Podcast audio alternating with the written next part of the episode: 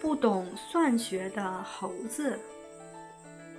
从前，宋国有一个人，他家里养了许多猴子，人们都称他鞠躬。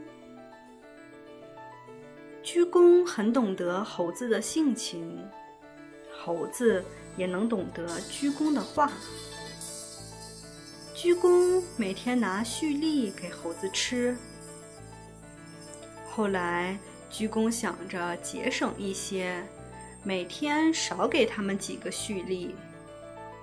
他对猴子们说道：“我给你们的蓄力，早晨给三颗，晚上给四颗，好吗？”猴子嫌三颗太少，都立起来发怒，表示反对。鞠躬又说道：“那早晨给四颗。”晚上给三颗，好不好？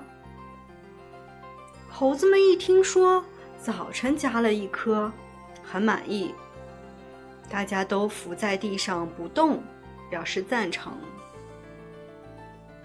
猴子们只知道早晨加了一颗，却不曾注意晚上减了一颗。这就是今天的成语。朝三暮四的由来，